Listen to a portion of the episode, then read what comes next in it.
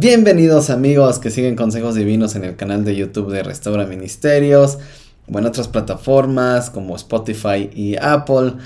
Oigan pues eh, amigos, eh, quiero comentar este caso de una mujer que ha estado en la política en Finlandia.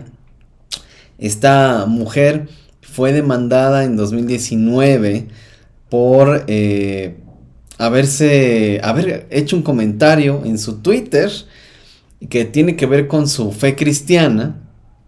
Y eh, pues esta mujer fue absuelta por la justicia en Finlandia, la justicia finesa, ahora se le llama así, yo de chavo me recuerdo que se le llamaba finlandés o finlandesa, pero bueno, ahora se le llama finés o finesa.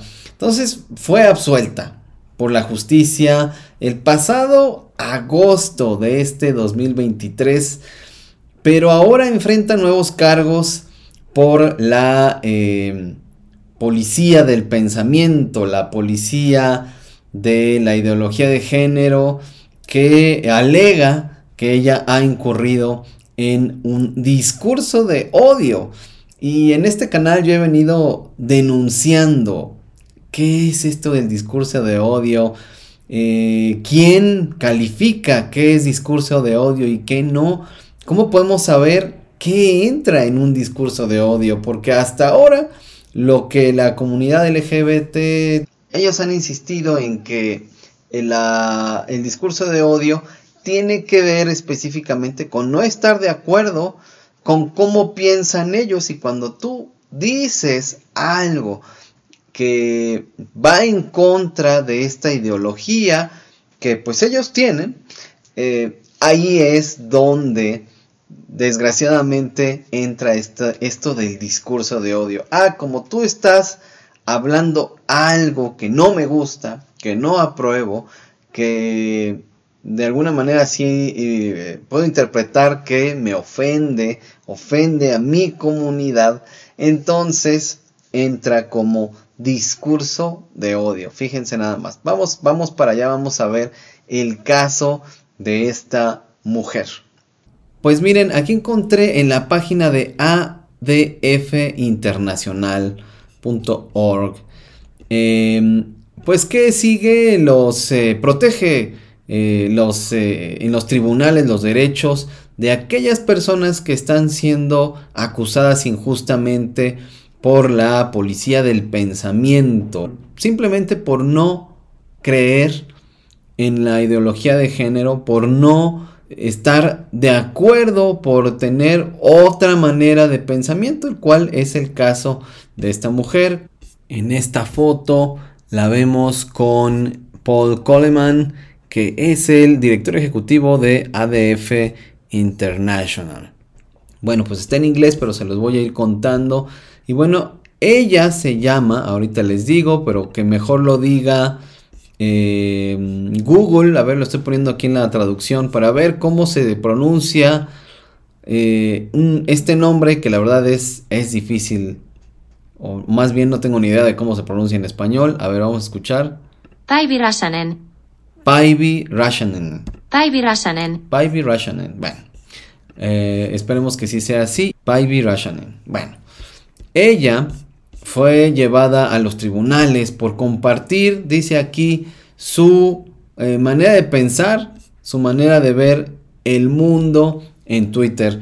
Pero, como dice aquí, la informa en la página de ADF Internacional, pues Baby eh, fue absuelta unánimemente por eh, la justicia finesa y eh, inmediatamente la acusaron de discurso de odio, precisamente por lo que ella expresó. Pero vamos a ver de qué se trata.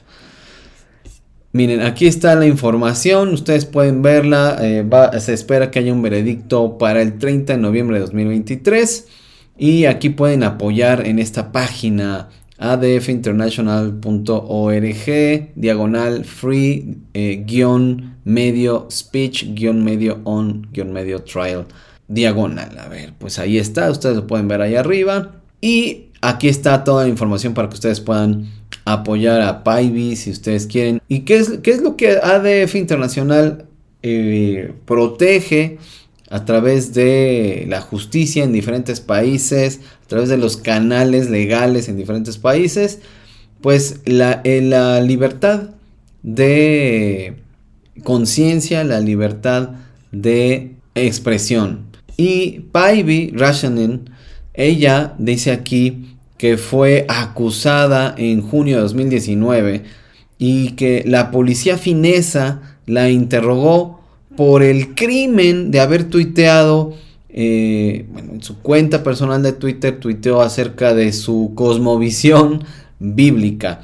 Eh, en este tweet, Paibi, que ella es un, doctor, es, un médico en, allá en, Finlandia, pero además ella ha fungido, bueno, en este, en este momento ella es una parlamentaria activa, pero ha fungido como ministra del Interior anteriormente, ella es madre, ella es abuela también, y además ella es cristiana.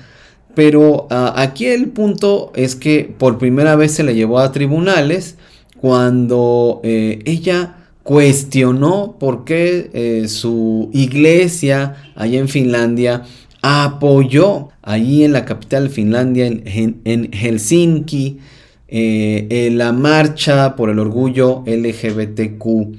entonces ella tuiteó que pues no estaba de acuerdo, cuestionó por qué su iglesia hacía esto y por esa razón ella fue acusada allá en Finlandia y bueno eh, nos dice esta información que después de cuatro años, de, casi cuatro años, ella fue absuelta por, este eh, presunto crimen, ya se le absolvió, pero se le ha hecho, se le ha llevado a los tribunales por segunda ocasión y se ha apelado a la decisión que se tomó unánimemente en agosto de 2023 y esta acusación se ha llevado a eh, la Corte de Apelaciones en Finlandia.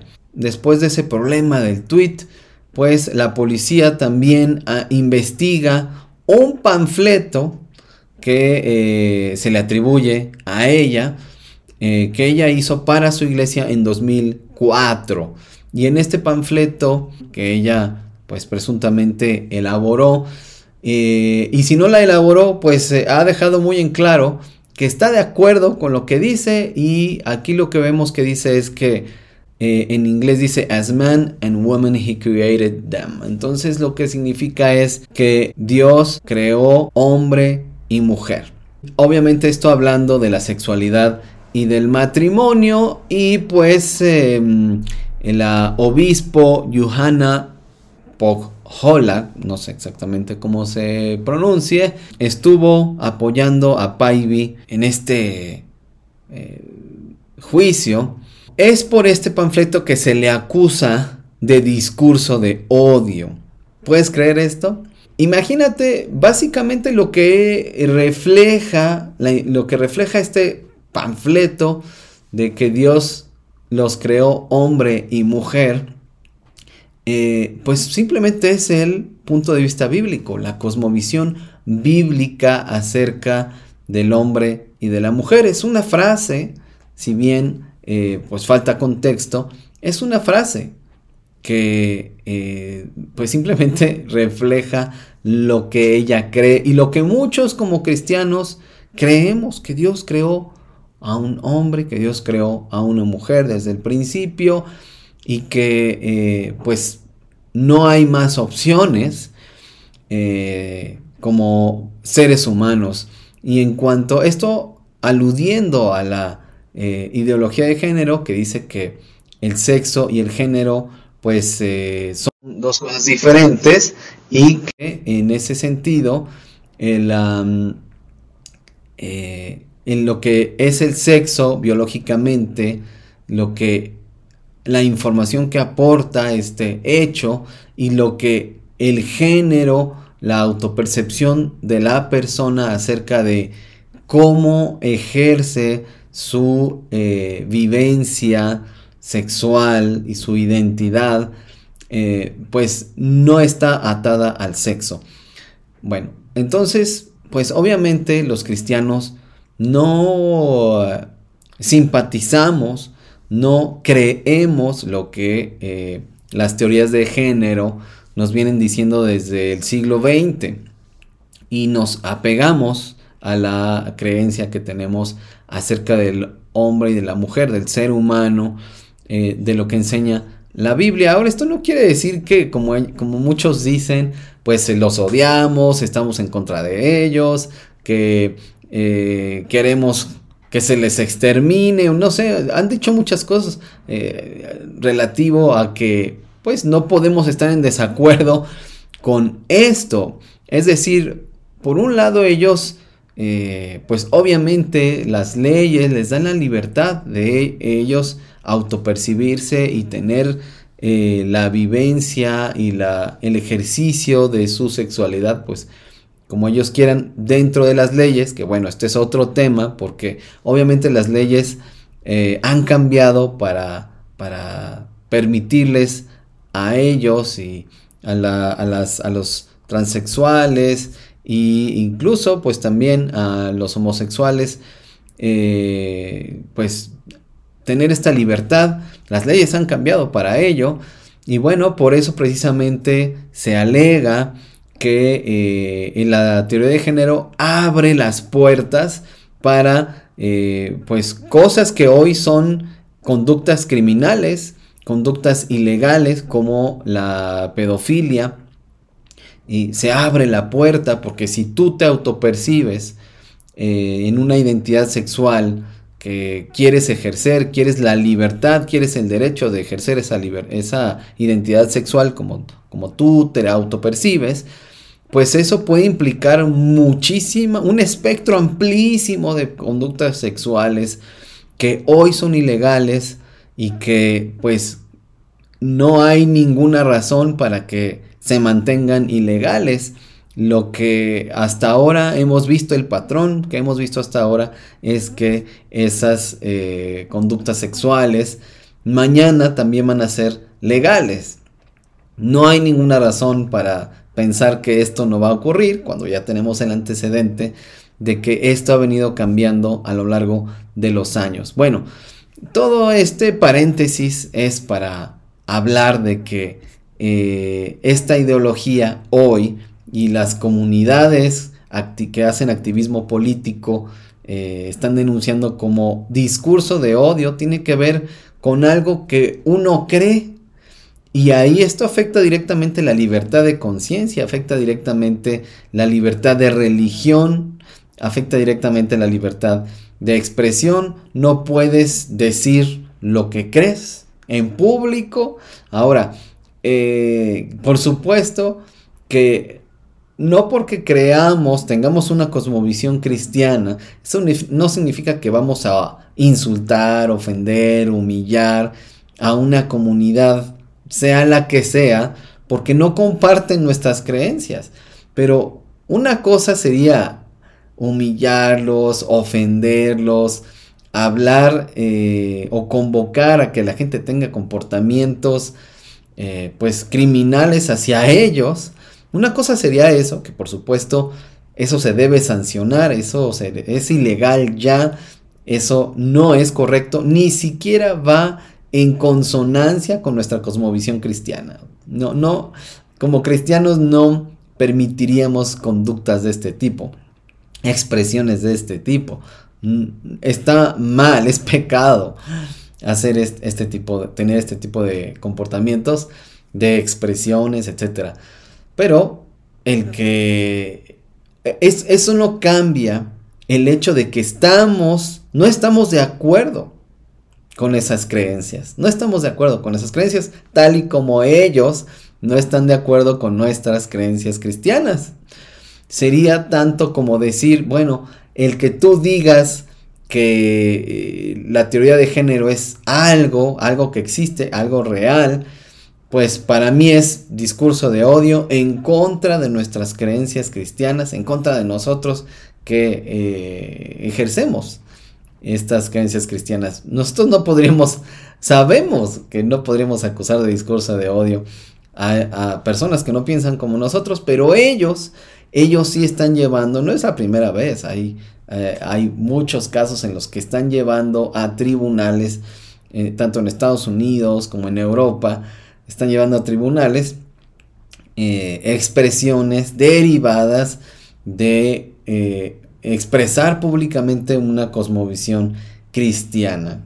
Que si tú eres cristiano, tienes el derecho de expresar, de comunicar tu cosmovisión cristiana que en ningún momento ofende, humilla, eh, llama al ataque a ningún grupo, en ningún momento. No hay una parte de la Biblia que eh, respalde este tipo de comportamientos, este tipo de expresiones o de llamamientos. En fin, mm, como cristianos no estaremos de acuerdo con ello.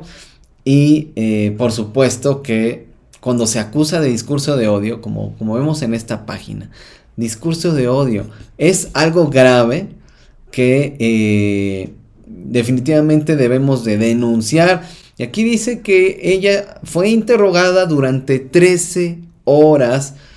Eh, y bueno, pues ha estado por meses eh, en estos... en este juicio, bueno, ahora en este segundo juicio seguirá por algunos meses más, pues aguardando eh, y, llevando a cabo los procedimientos eh, judiciales que además pues cuestan y cuestan mucho dinero. Por eso ADF Internacional apoya, apoya a las personas cuya libertad de expresión, cuya libertad de religión, cuya libertad de eh, conciencia está siendo atacada. Y miren, aquí lo que nos está diciendo esta página.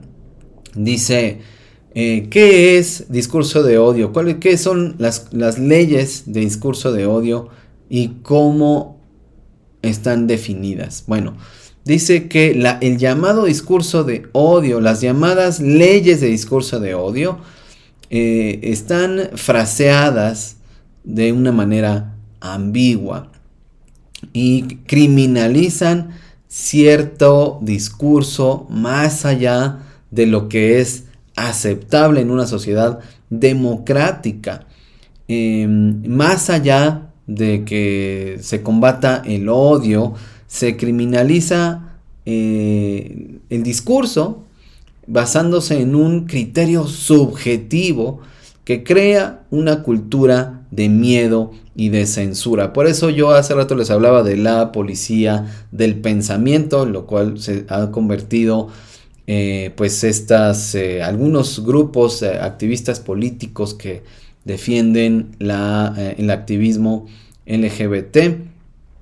Bueno, pues dice aquí, a pesar de que no hay una base internacional de, para estas leyes, todos los miembros de la Unión Europea tienen leyes y que son de, discurso de odio que son vagas y subjetivas y estas leyes pueden hacer un uso de inadecuado de la policía y de los eh, tribunales pueden eh, ser eh, utilizadas como un arma en contra de prácticamente cualquier persona y prácticamente cualquier forma de discurso. Dice aquí también que el discurso de odio, las leyes de discurso de odio descansan en términos vagos como insulto, como sobajar, como subestimar, belittle que eh, se puede interpretar como humillar también, menospreciar, como ofender y dice que eh, son interpretadas y eh, aplicadas estas leyes de manera inconsistente y arbitraria. Y dice aquí también que una ofensa puede ser considerada de odio en referencia a la persona o el lector. Quiere decir que a su criterio puede ser considerado si es de odio o no. Si la persona dice es que esto me ofende, esto me parece que es discurso de odio, entonces eh, podría aplicar la ofensa. O sea, alguien podría decir, a mí me ofende esto, y otra persona puede decir, a mí no. Entonces, a eso se refiere con que esto es muy subjetivo. La persona que dice haber sido ofendida por ese discurso, pues la interpretación de esas palabras no necesariamente tienen que estar relacionadas con el discurso en sí mismo. puede ser totalmente sacado de contexto porque dice a mí esto me ofende, entonces, y, aunque el discurso en sí no haya tenido el objetivo de ofender, si la persona dice que le ofende, entonces eh, las leyes de discurso de odio pueden ser aplicadas. Pues qué tal, este video es para poner eh, frente a nosotros esta situación. Hay más información al respecto, pero bueno, pues yo voy a llegar hasta aquí. Eh, déjame en los comentarios qué piensas al respecto. A mí me parece esto eh, peligroso, es un comportamiento dictatorial de parte de los grupos activistas que están llevando a los tribunales estos casos en los que eh, definitivamente la persona no se ha propuesto eh, ofender a nadie. Eh, es simple y llanamente una comunicación de sus creencias. Y bueno, en México, como en Latinoamérica, esto, esto se está materializando lenta pero seguramente. Y ha habido personas que, son legisladores en México que eh, se han atrevido a eh, pedir una legislación que regule la forma en la que, bueno, lo que creemos como cristianos, pero también cómo nos expresamos. Te voy a poner en la descripción del video eh, este, este video del que te estoy hablando de este este legislador em, de eh, el Partido Progresista de Izquierda y que de hecho por las eh, leyes de paridad de género pues eh, ocupa una curul destinada para una mujer pero pues este, este, hombre biológico la, la está ocupando. Y bueno, desde ahí, desde el Pleno de la Cámara de Diputados, lanzó esta propuesta inquisitoria a todas luces para castigar a los que no creemos en, la, en las teorías de género y que somos cristianos y que tenemos una creencia relativa a eh, estas teorías que dicen que puede ser algo más allá de un hombre o una mujer. Bueno, pues voy a llegar hasta aquí, pero ya te presenté este caso para denunciar que esto está pasando en el mundo.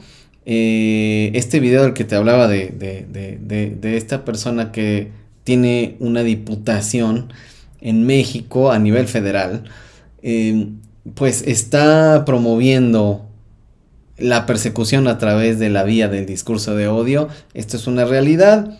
Bueno, pues aquí está para que pensemos en ello, para que sigamos otros casos. Yo te agradezco que me hayas acompañado hasta aquí, que Dios sea contigo y hasta pronto.